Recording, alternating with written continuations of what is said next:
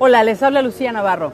La falta de oportunidades para quienes ingresan en el mercado de trabajo y la desigualdad de género persisten en América Latina y el Caribe. Según el informe Panorama Laboral en América Latina 2017, publicado por la Organización Internacional del Trabajo. Según la agencia, la mitad de los 26,4 millones de desempleados en América Latina y el Caribe son mujeres.